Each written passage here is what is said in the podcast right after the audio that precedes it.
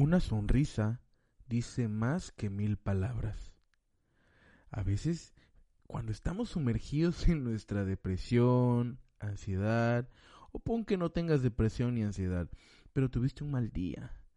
Y ese mal día fue causado por tanto trabajo, porque te peleaste con alguien, porque tenías muchas tareas.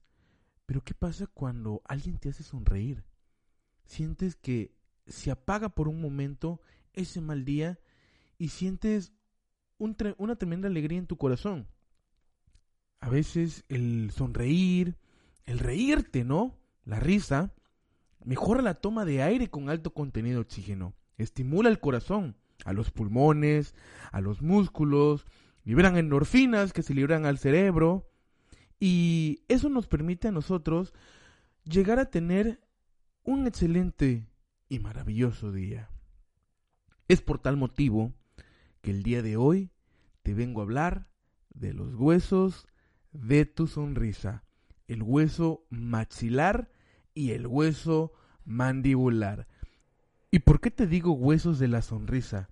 Porque ahí están insertados tus bonitos y maravillosos dientes que se logran mostrar cuando sonríes. Así que, por favor, te lo pido, nunca dejes de sonreír. Empezamos. Hola, ¿qué tal? Soy el doctor César Landero, médico cirujano, y esto es Anatomía del Doc Landero, un podcast en el cual aprenderás anatomía humana como si estuvieras chismoseando con tu comadre o tu compa. Bienvenidos.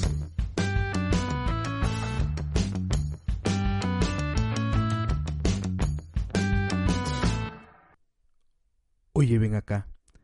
Pues nos toca hablar de los últimos huesos del cráneo.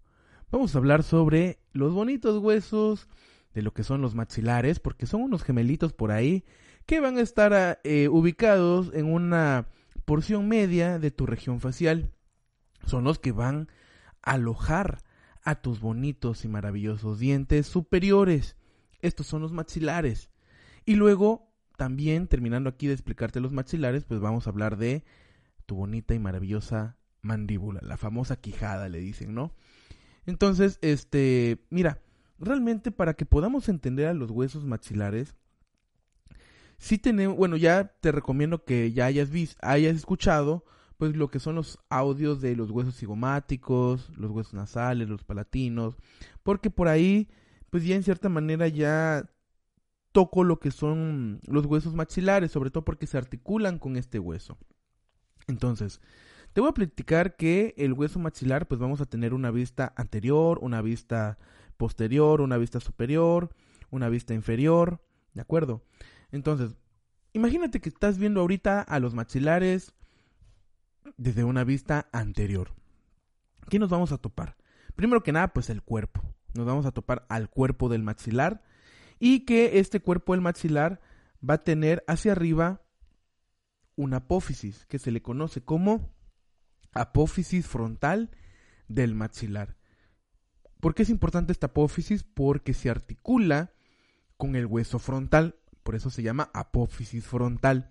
Pero ¿qué parte del frontal? ¿Con qué parte del frontal se articula? Bueno, se articula con la apófisis orbitaria interna del hueso frontal. Eso es lo más importante de esta apófisis frontal del hueso maxilar. Ahora, vamos a ver que va a tener una apófisis lateral, ¿ok? El hueso maxilar va a tener una apófisis lateral. ¿Y cuál va a ser esa apófisis lateral? Va a ser la apófisis cigomática del hueso maxilar. Apófisis cigomática del hueso maxilar. ¿Y con qué hueso se va a articular esta apófisis cigomática? Como lo dice el nombre, con el hueso cigomático. ¿Qué parte del hueso cigomático? La apófisis maxilar del hueso cigomático.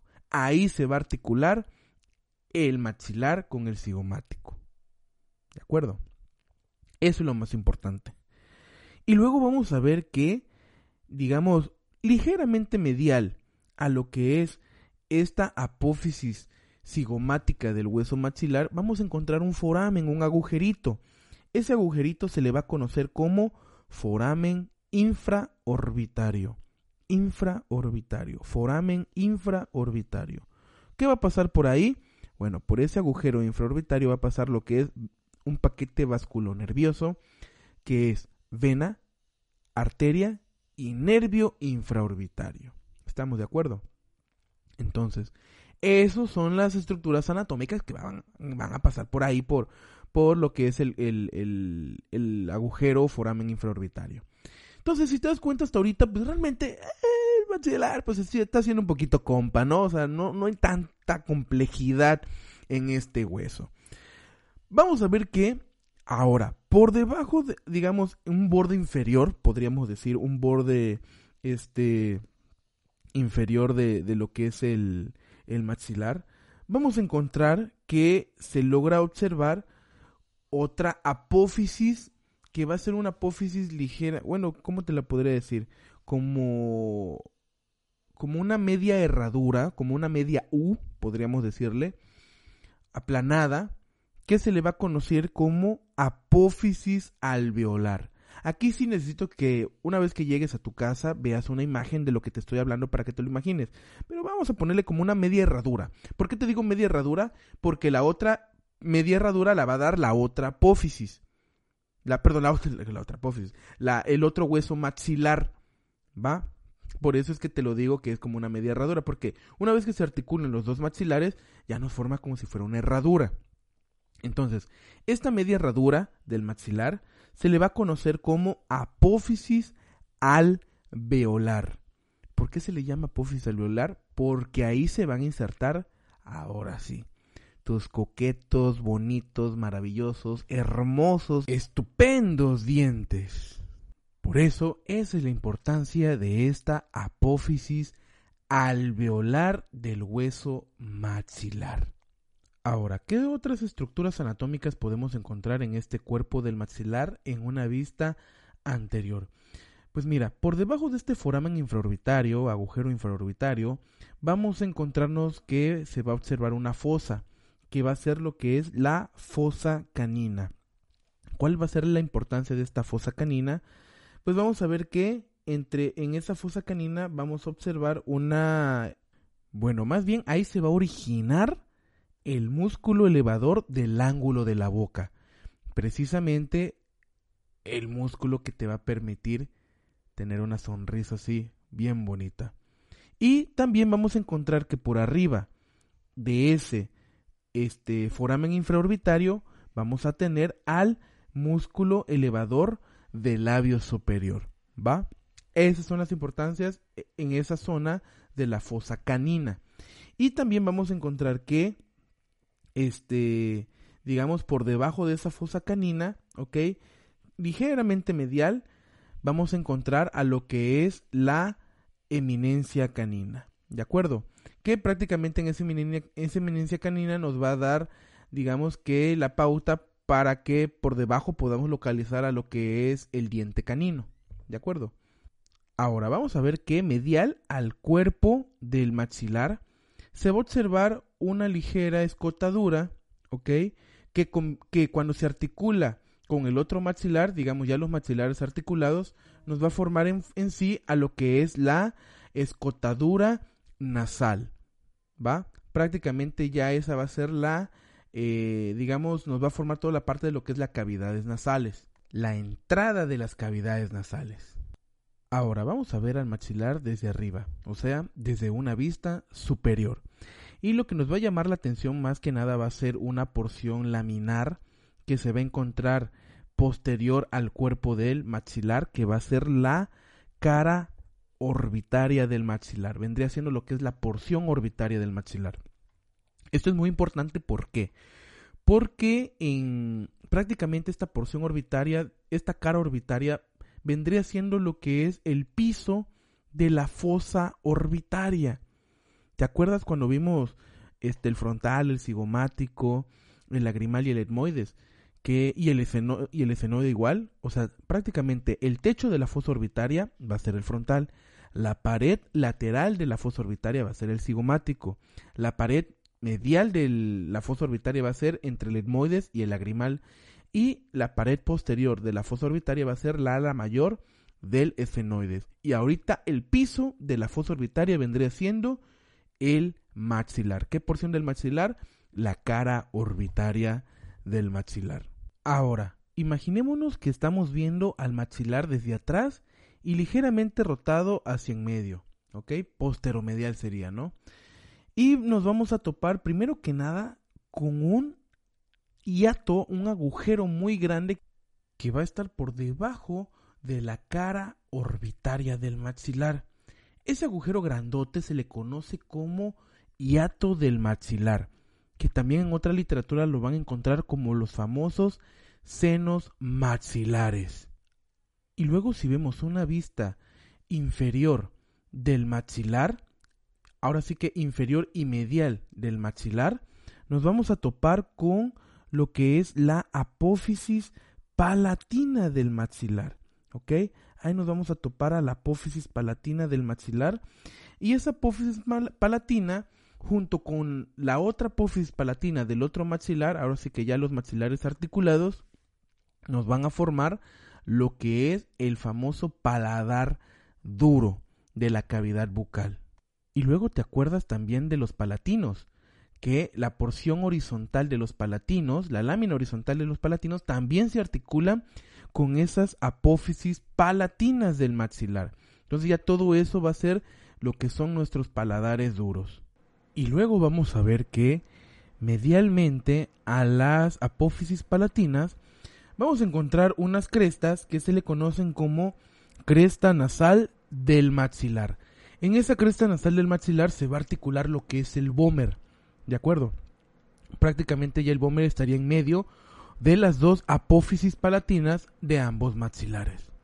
Otra cosa que se me olvidó contarte es sobre lo que vamos a encontrar anterior a los senos maxilares o al hiato maxilar, que son los surcos lagrimales. Que te acuerdas cuando vimos el lagrimal que también tenían otros este surcos lagrimales del lagrimal, pues este viene siendo los surcos lagrimales del maxilar, que en conjunto nos van a formar lo que es el conducto nasolagrimal que en ese conducto nasolagrimal va a pasar pues prácticamente lo que es ya el conducto de salida de la glándula lagrimal.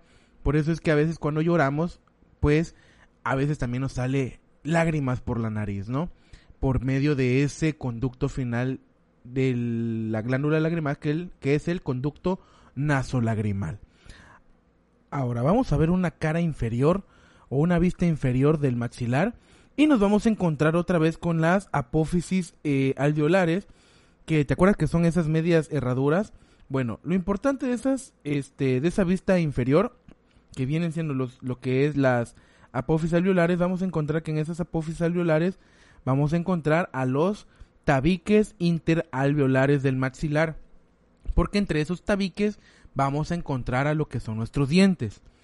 Y luego vamos a encontrar que anterior en esta vista inferior, digamos antero-inferior, vamos a encontrar un foramen que se le va a conocer como fosa incisiva. Por medio de esa fosa incisiva van a pasar lo que son los ramos nerviosos nasopalatinos, que precisamente nuestros compañeros y colegas dentistas igual utilizan para anestesiar esa región. O sea, ubican esa zona, ¿no? Entonces, esa la vamos a encontrar antero inferior y medialmente, ¿va? Ahí vamos a localizar esa fosa incisiva, digamos, anterior, inferior y medialmente, ¿va? Ahí vamos a encontrar la fosa incisiva de los del maxilar. Acuérdate, por ahí van a pasar los ramos nerviosos nasopalatinos. Y prácticamente esas van a ser las estructuras anatómicas más importantes del maxilar. Te repito de nuevo, vamos a encontrar a sus apófisis, apófisis, frontal, apófisis cigomática, vamos a encontrar a la fosa infraorbitaria, vamos a encontrar este aliato maxilar o seno maxilar, vamos a encontrar a los surcos lagrimales, vamos a encontrar a las apófisis palatinas, vamos a encontrar a las crestas nasales, vamos a encontrar a la fosa incisiva, a, las apófisis alveolares, a los tabiques este, interalveolares, digamos, son palabras claves que tienes que saber del hueso maxilar. Ahora vamos a empezar con la mandíbula. Vamos a empezar y a terminar al mismo tiempo lo que es pues ya todos los huesos del cráneo con la mandíbula. Y mira, te voy a comentar un poco sobre la mandíbula. La mandíbula, pues ya vimos que va a ser un hueso impar, un hueso irregular, un hueso que vamos a encontrar ciertas estructuras anatómicas de importancia. Primero que nada, vamos a ver una vista anterior y en esta vista anterior vamos a encontrar a lo que es el cuerpo de la mandíbula. Y vamos a ver que este cuerpo de la mandíbula se va a distinguir por dos forámenes que van a ser los forámenes mentonianos. Y esos forámenes vamos a encontrar dos forámenes. Uno, digamos, si tenemos al cuerpo de la mandíbula, va a estar, digamos, uno lateralizado, ¿ok? Uno, uno derecho, uno izquierdo y van a estar laterales en el cuerpo de la mandíbula. ¿Cuál es la importancia de este agujero foramen mentoniano? Que por ahí va a ser atravesado por el nervio mentoniano, que nos va a dar también ramas alveolares para los este, dientes inferiores. Luego, vamos a encontrar que eh, superior a este cuerpo del, eh, de la mandíbula, nos vamos a encontrar con la porción alveolar de la mandíbula. Este, en esta porción alveolar prácticamente es donde se van a alojar igual tus dientes inferiores. Y precisamente en esta porción alveolar vamos a encontrar a los tabiques interalveolares, ¿ok? Así como lo, los encontrábamos en el maxilar. Ahora, si nos vamos en una vista lateral de la mandíbula, nos vamos a encontrar con las ramas mandibulares o la rama de la mandíbula. Prácticamente, tanto de un lado como del otro, vamos a encontrar a la rama de la mandíbula. ¿Cuál es la importancia de esta rama de la mandíbula? Pues ahí te va. Vamos a encontrar por arriba de esta rama de la mandíbula dos apófisis, una posterior y una anterior. La apófisis anterior se le va a conocer como apófisis coronoides y luego vamos a ver que la apófisis posterior se le va a conocer como apófisis condilar, el famoso cóndilo de la mandíbula, que te acuerdas que ese junto con la apófisis cigomática del hueso temporal, acuérdate que la apófisis cigomática tenía una cavidad glenoidea o fosa glenoidea, que ahí se insertaba esta apófisis condilar para darnos la famosa ATM. Y no, no es a toda madre, es articulación temporomandibular. Que te repito de nuevo la articulación temporomandibular. Es la articulación de la apófisis condilar o cóndilo de la mandíbula en la cavidad glenoidea de la apófisis cigomática de la porción escamosa del hueso temporal. Ahora, en esta misma rama de la mandíbula vamos a encontrar una angulación inferior que se le va a conocer como gonión. ¿Cuál es la importancia de este gonión? Bueno, porque ahí se va a insertar la porción superficial del músculo macetero, ¿de acuerdo? Y prácticamente este ese músculo macetero, ¿te acuerdas que se originaba en la en el, en el hueso cigomático? Entonces, se el macetero se origina en el hueso cigomático y se inserta en lo que es el gonión, bueno, la porción superficial del macetero se inserta en el gonión de la mandíbula que también va a tener fibras que se van a insertar en la parte superior de ese gonión de la mandíbula. Entonces prácticamente en lo que es la rama de la mandíbula, ahí se va a insertar el macetero. Así de fácil, así de sencillo. Ahora, vamos a encontrar también que este en ese mismo gonión de la mandíbula, pero en una cara interna o en una porción interna de esa rama de la mandíbula, ahí también se va a insertar otro músculo de la masticación, que viene siendo el músculo pterigoideo medial. ¿De acuerdo? Ahora, si nos vamos con la apófisis coronoides, también va a ser un lugar este fijo para otra inserción de otro músculo de la masticación, que va a ser la inserción del músculo temporal. Acuérdate, apófisis coronoides va a ser eh, la inserción del músculo temporal, que el músculo temporal es otra otro músculo de la masticación. Y para terminar esta vista lateral y externa de la mandíbula, pues déjame decirte que entre la apófisis condilar y la apófisis coronoide, pues obviamente va a estar formado por una escotadura, que esa escotadura va a ser la escotadura mandibular. Ahora, si nos vamos a una vista este posterior de la mandíbula, pues vamos a volver a observar en medio al cuerpo de la mandíbula y a los lados pues a las ramas de la mandíbula. Lo más importante en el cuerpo de la mandíbula, digamos, sobre una línea media, vamos a encontrar a lo que es la sínfisis mandibular, que de hecho, otra cosa que se me olvidó comentarte, en el cuerpo de la mandíbula, en una vista anterior, pues viene siendo el famoso mentón, ¿ok? Que de hecho, no sé si han visto personas que tienen el mentón partido, precisamente es porque esa sínfisis mandibular no está fijamente este, conectada y prácticamente está ligeramente abierta esa sínfisis y por eso es que se forma pues ese, ese famoso mentón partido. Por lo tanto, este tipo de personas, si llegan a recibir un trauma directo en el cuerpo de la mandíbula, corren mucho más riesgo de que se fracture lo que es la mandíbula. Entonces, este se ve, digamos, estéticamente bien, pero con mucho riesgo médico. Entonces, seguimos en esta vista posterior, te digo, vamos a encontrar a la sínfisis mandibular. Luego, digamos, este, por debajo del cuerpo de la mandíbula vamos a encontrar a la espina mentoniana, ¿ok? Vamos a encontrar también a lo que es este, la espina mentoniana inferior. Bueno, van a ser dos espinas. Una espina mentoniana superior, una espina mentoniana inferior. Eso es clave. ¿Por qué es clave? Porque van a ser parte de el origen de ciertos músculos de la lengua. Digamos, eh, la espina mentoniana superior va a ser el origen de los músculos genioglosos, mientras que la espina mentoniana inferior va a ser origen de los músculos genioideos. ¿Va? Te repito de nuevo, espina mentoniana superior, origen de los músculos genioglosos. Y por debajo, bueno, más bien en la espina mentoniana inferior, genioideo. ¿Va? Que de hecho, ¿Por qué? ¿Por qué se le llaman geni? Precisamente porque antes a esa apófisis, este, apófisis o espina mentoniana superior se le conocía como apófisis geni superior y la espina mentoniana inferior se le conocía como apófisis geni inferior. Es por tal motivo que estos músculos reciben ese nombre, ese prefijo de geni, geniogloso, genioideo. ¿Va? Si se te hace más fácil aprendértelos así como apófisis geni superior y apófisis geni inferior, también es válido, no pasa nada, ¿va? Ahora, vamos a encontrar que laterales, a, acuérdate, seguimos en una vista posterior de la mandíbula y en el cuerpo. Entonces vamos a encontrar también que este laterales a este cuerpo de la mandíbula va a salir, bueno, se va a originar otro músculo, que va a ser el músculo miloioideo.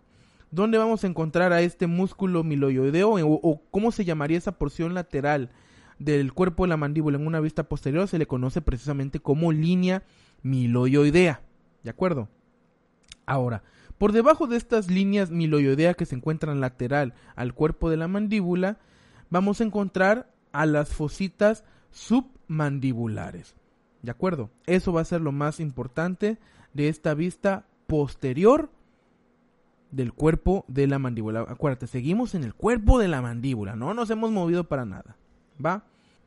Ahora, si nos vamos a una vista interna de la rama de la mandíbula, de las, bueno, las ramas de las mandíbulas, vamos a encontrar una estructura central, bueno, más bien medial, ¿ok? A lo que es esta rama de la mandíbula, que se le conoce como espina de Spitz que también lo podemos encontrar con el nombre de língula de la mandíbula. ¿Y por qué es una estructura anatómica muy importante? Bueno, va a ser muy importante precisamente también para nuestros colegas médicos cirujanos dentistas. ¿Por qué? Porque ahí se va a ubicar lo que es el foramen mandibular. Y pregunta de examen para los dentistas, ¿qué estructura anatómica va a pasar por ese foramen mandibular? Va a pasar lo que es el nervio alveolar inferior. ¿Ok? Nervio alveolar inferior, que precisamente es una rama del nervio mandibular, que ese nervio mandibular viene siendo una rama del nervio trigémino. Esa es pregunta de examen para ellos, ¿vale? ¿Por qué?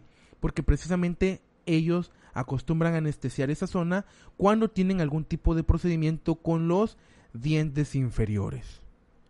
¿Y qué otras estructuras anatómicas van a pasar por ese foramen este, mandibular? Pues también van a pasar pues lo que es el paquete vascular, que viene siendo vena y arteria alveolar inferior. Entonces prácticamente viene siendo lo que es el paquete nervioso, vena, arteria y nervio alveolar inferior. Esas son estructuras anatómicas que van a pasar por ese foramen mandibular. Digamos, otra referencia anatómica, por si te lo pregunta tu maestro este, en el examen de dónde localizamos a la fosa mandibular, también podría ser otra opción de por debajo de la escotadura mandibular en una cara interna de la rama de la mandíbula. ¿Va? Y bueno, mis estimados y queridos estudiantes, anatoestudiantes, les digo yo, pues esto sería todo sobre los huesos del cráneo. Esto sería todo sobre maxilar y mandíbula.